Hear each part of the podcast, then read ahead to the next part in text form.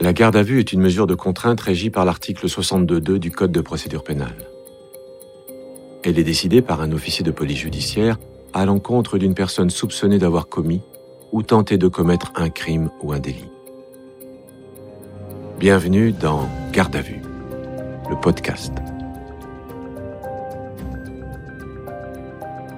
Le 19 octobre 1991, la tragédie vient frapper le village d'Elne, à côté de Perpignan.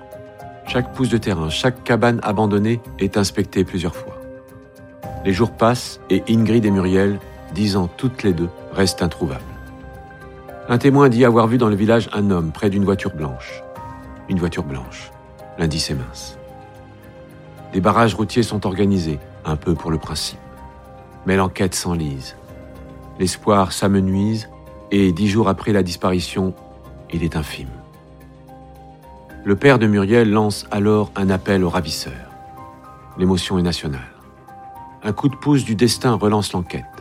Par téléphone, quelqu'un donne le nom d'un homme. Les gendarmes vérifient. L'homme était dans la région au moment des faits.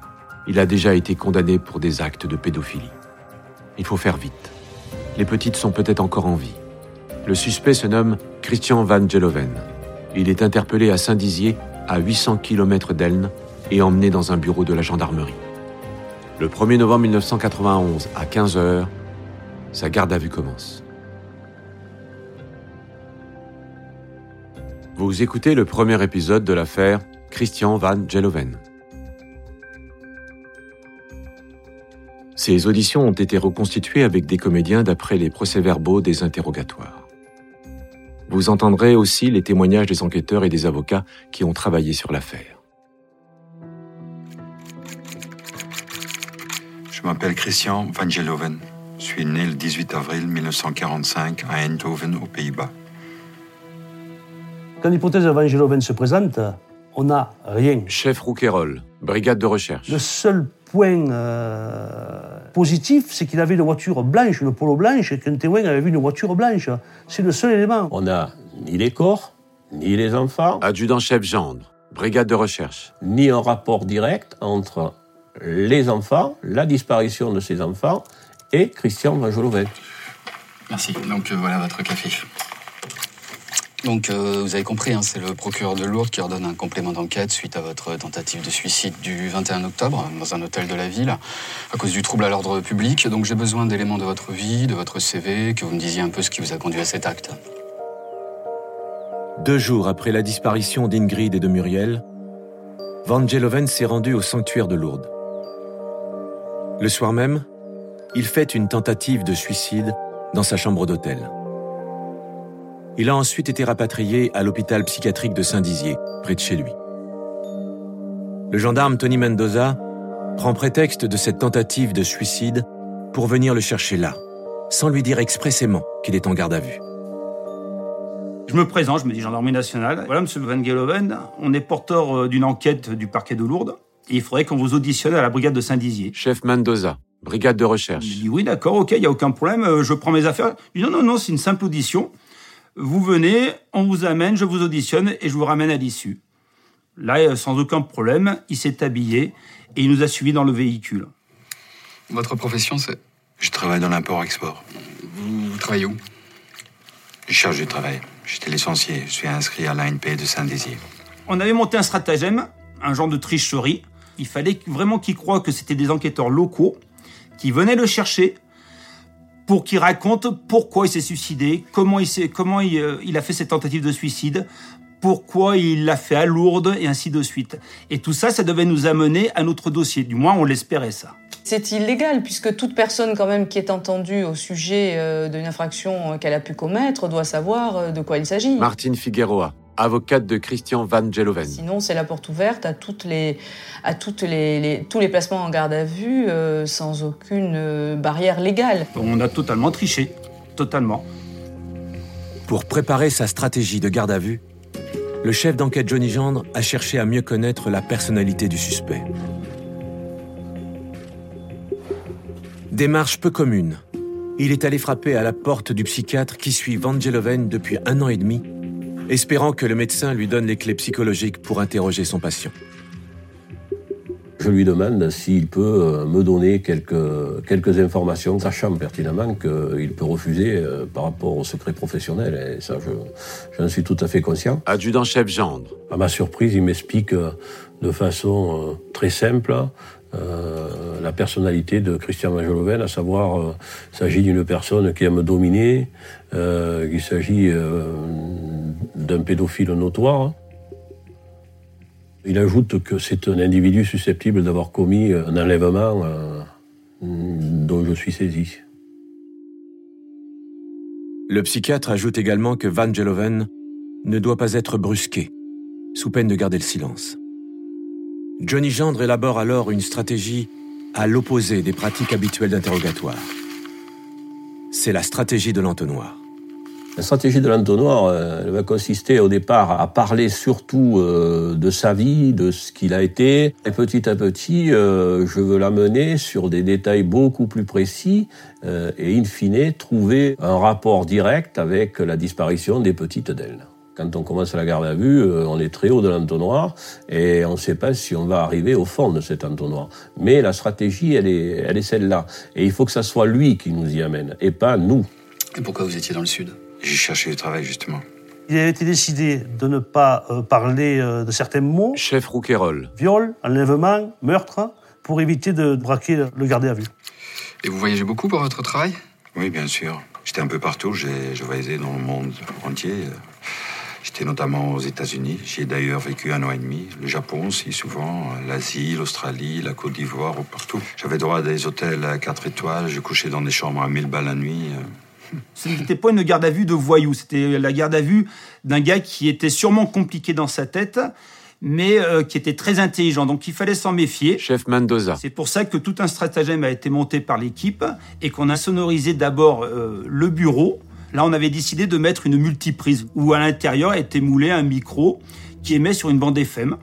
Et dans un bureau mitoyen, on mettait un, un tuner. Euh, travailler chez Armois pendant 5 ans et ensuite pour la société Philips. Chez Philips, je suis monté chef de produit. Et les enquêteurs qui étaient à l'extérieur pouvaient comme ça suivre l'événement.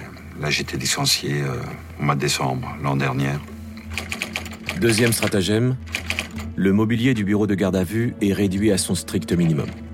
Il n'y avait rien, il n'y avait pas de fleurs, il n'y avait pas de stylo, il n'y avait pas de machine, il n'y avait rien. C'était, euh, on aurait dit une sorte d'opération. C'était pour éviter que Vangelo Venn euh, se focalise sur un objet, sur, euh, que son attention soit, soit détournée pour qu'il il ne voit qu'une personne, celui qui est interrogé. Vous êtes marié, vous avez des enfants? Oui, je suis marié en 70, j'ai deux enfants. Eric, 21 ans, et sa sœur Claire, qui en a 18. D'accord. Et si on reprenait vraiment sur la stratégie qui avait été élaborée par euh, Johnny, on faisait ça sur, euh, sur du tableau papier. On mettait les équipes et les missions. Et ma mission, c'était d'entendre sa première version sur son identité, euh, son éducation, avec qui il avait été élevé. La première équipe devait dégrossir l'individu, devait connaître un petit peu ses failles, ses points faibles, arriver à, à, le mettre en confiance. Il fallait le laisser parler et le laisser venir à nous. Je suis l'avant-dernier d'une famille de six enfants, ou plutôt onze. Il y en a cinq qui sont morts. Une famille très pauvre. Euh, mon père, il tenait un bistrot. C'était un grand alcoolique. Et ma mère s'est jamais vraiment occupée de moi. D'ailleurs, à l'âge de 4 ans, elle m'a, elle m'a donné. Plutôt vendu. Vendu? C'est-à-dire? Oui, à sa sœur, elle m'a donné. Qui, elle, en avait de l'argent et un bon mari. Mais ça s'est bien passé avec eux? Vous avez été heureux? Oui, ils sont bien occupés de moi, financièrement en tout cas. Ils m'ont donné comme un petit chat. Ils sont bien occupés du petit chat. Alors face à ce, à ce genre de, de personnes comme Van Veloven, on sait que si effectivement on leur dit bon mais arrêtez de vous plaindre, ils vont se taire. Jean-Pierre Pécastin, expert psychiatre. Si on rentre dans leur jeu, ils vont se sentir obligés d'apporter de l'eau à votre moulin. Et là, des enquêteurs euh, bien au fait, hein, des enquêteurs qui connaissent bien leur sujet, vont pouvoir euh, obtenir des renseignements intéressants. Et vous étiez le seul enfant dans cette famille adoptive? Pendant très longtemps, oui. Pendant dix ans jusqu'à mes 15 ans. J'étais en pension à l'époque. Euh, ils sont venus me voir pour me demander si ça me ferait plaisir d'avoir une petite sœur. Je dis oui. Je savais pas ce que ça voulait dire. Moi. Ça a été terrible. Ils ont adopté une petite fille, une italienne. Elle avait 2-3 ans. Mais pourquoi ça a été terrible? Parce que ma mère adoptive s'est plus jamais occupée de moi. Seulement d'elle. C'est comme si j'avais été abandonné une deuxième fois. D'ailleurs, ils l'ont adopté, elle, pas moi. Comme souvent, Van Geloven ne dit pas tout. Il inverse même les rôles. Car la demi-sœur, interrogée par Johnny Gendre la veille de l'interpellation de Van Geloven, donne une toute autre version de la vie de famille. Nous raconte que depuis l'âge de 5-6 ans, euh, elle est régulièrement euh, violée par, euh, par Christian McLoven. Et là, je m'aperçois qu'on est en face un, un sacré pervers. Est-ce une vengeance contre celle qui vient lui prendre l'exclusivité de l'amour maternel? Peut-être est-ce là, dans cet apprentissage perverti de la sexualité, avec une enfant de 15 ans de moins que lui, qu'on peut trouver les premiers symptômes de ce que Van Geloven appellera sa maladie. C'était pour lui euh, le moyen d'affirmer son opposition à Isabelle. Martine Figueroa, avocate de Christian Van Geloven. Et euh, sa volonté de lui faire du mal, puisqu'elle était, elle était à l'origine de sa souffrance et de son exclusion. Venons-en à votre tentative de suicide. Pourquoi Lourdes? Lourdes, j'étais allé voir la Vierge. J'attendais un signe. Ah, vous êtes croyant? Catholique. Croyant, mais pas pratiquant. Et ce signe, vous l'avez reçu? Je suis arrivé quand les portes se fermaient, les portes de la basilique. Pourquoi vous vouliez que la Vierge vous aide? Enfin, vous l'attendiez par rapport à quoi, ce signe? C'est parce que je suis malade. Vous voulez dire quoi par là? Ce qui m'a valu des problèmes avec la justice, d'ailleurs. C'est quoi ces problèmes? Je dois dire que l'an dernier, à Saint-Dizier, au mois de juin, j'ai fait l'objet d'une procédure pour outrage public à la pudeur. Mais vous aviez fait quoi? Je me suis déshabillé devant des petites filles, près d'une rivière. Elles se baladaient. Rien de bien méchant. Van Dolen parle relativement facilement de sa sexualité parce qu'à ses yeux, sa sexualité est normale. Jean-Pierre Pécastin. Il considère en définitive que la condamnation de la pédophilie est une condamnation morale, est une condamnation sociale. Or, Van Geloven, comme tous ces pervers, euh, ne considère, n'admettent pas cette morale. Et vous avez été condamné pour ça? J'ai pris deux mois avec sursis et trois ans de mise à l'épreuve. Ma femme a fait en sorte que l'histoire n'apparaisse pas dans la presse, ce qui a énervé une des mères. Alors elle a commencé à se prendre à moi. Elle a réussi à trouver là où je travaillais, chez Oberflex, et elle a commencé à s'en prendre à la standardiste. Ça a fait un vrai scandale. Vous avez compris pourquoi elle vous en voulait bah Oui, c'était une chemeuse de quartier. Elle voulait pas qu'un cadre euh, échappe à la justice et tout. Alors que moi, je voulais juste euh, repartir de bon pied, euh, sans que ça se sache. Forcément, j'ai perdu mon boulot. Mais c'est pas tout. Suite à l'acharnement de cette mère, la juge d'application des peines m'a demandé de quitter la région, ce que j'ai très mal pris. Hum. Ça peut se comprendre. ouais. Oui, parce qu'après tout, je suis propriétaire de ma maison, mes enfants vont à l'école, je, vois mon psy régulièrement, je suis complètement en règle. Oui, c'est sûr. Elle m'a obligé à, à partir comme ça. Oui, oui, c'est difficile, c'est sûr. En soit, c'est pour, pour mettre fin à ces histoires que j'ai décidé de chercher du, du boulot ailleurs, euh, dans le sud. Et vous avez fait le trajet directement, d'une traite Parce que ça fait long. Non, je fais des pauses. Par exemple, euh, je me suis arrêté à Orléans. Et pourquoi Orléans? C'est aussi par rapport à ma maladie. Je me suis arrêté devant la maison d'arrêt. Ah, devant la maison d'arrêt. Et pour quelle raison? J'étais en prison là-bas. Et pourquoi vous étiez en prison? Fidèles à leur stratégie, les gendarmes font semblant de tout ignorer du passé de Van Geloven, alors qu'ils connaissent parfaitement son casier judiciaire. La condamnation, est faite pour enlèvement euh, de mineurs, euh, d'une fille de, de 7 à- entre 7 et, et 10 ans. Euh, il l'a prise dans sa voiture, il l'a amenée chez lui, à son propre domicile, il l'a ligotée, et il s'est fait faire une fellation. J'étais attiré par les petites filles. Je leur faisais jamais rien de mal. Je les ramenais toujours le long de la route, en voiture, et je les laissais partir. Jamais j'étais violent.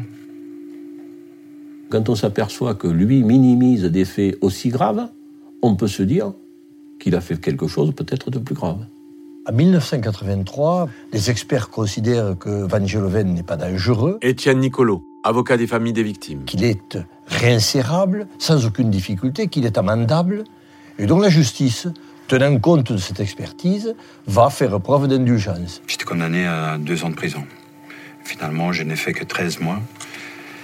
Et comme j'ai retrouvé du boulot tout de suite après ma sortie de prison, je, je m'étais juré d'aller voir la Vierge à Lourdes pour la remercier. À l'époque, on considérait que les affaires à caractère sexuel étaient des affaires mineures.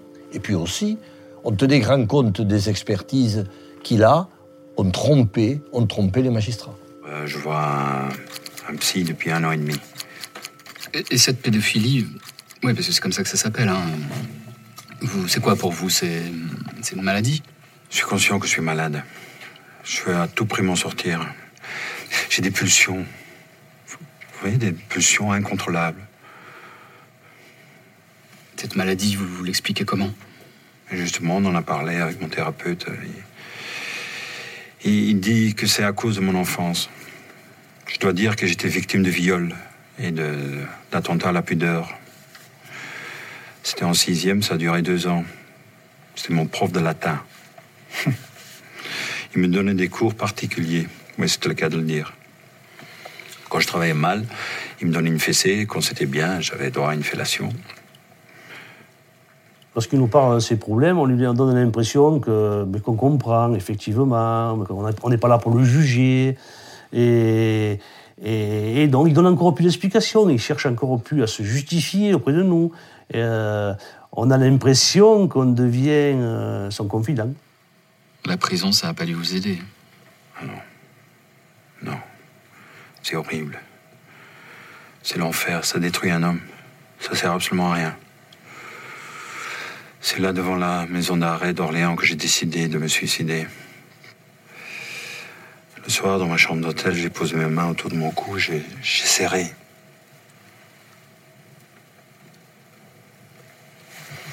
Et après, j'ai pris des médicaments pour dormir. Et vous êtes allé directement de Orléans à Lourdes? Non, j'ai fait un arrêt à Collioure. Un ami m'y avait prêté son appartement. Vous êtes parti quand? Je suis parti de Collioure lundi matin en direction de Lourdes. Je suis arrivé le soir même, à 19h30. À la fermeture de la grotte, j'ai décidé de me tuer.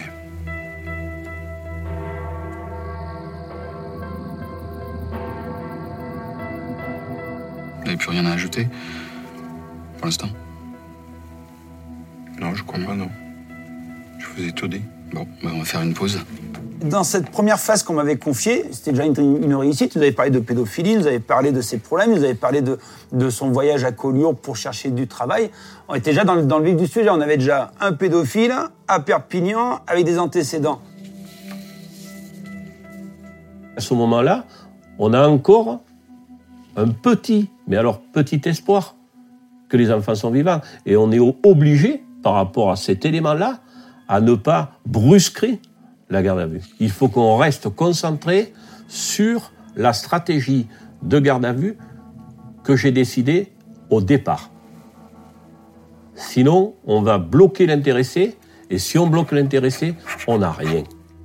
On n'a ni les aveux, ni les enfants. Il est 19h, la nuit est tombée sur Saint-Dizier. Pendant les quatre heures où il a déroulé sa vie, Christian Van Geloven a laissé beaucoup de zones d'ombre, notamment sur ce voyage dans la région de Perpignan.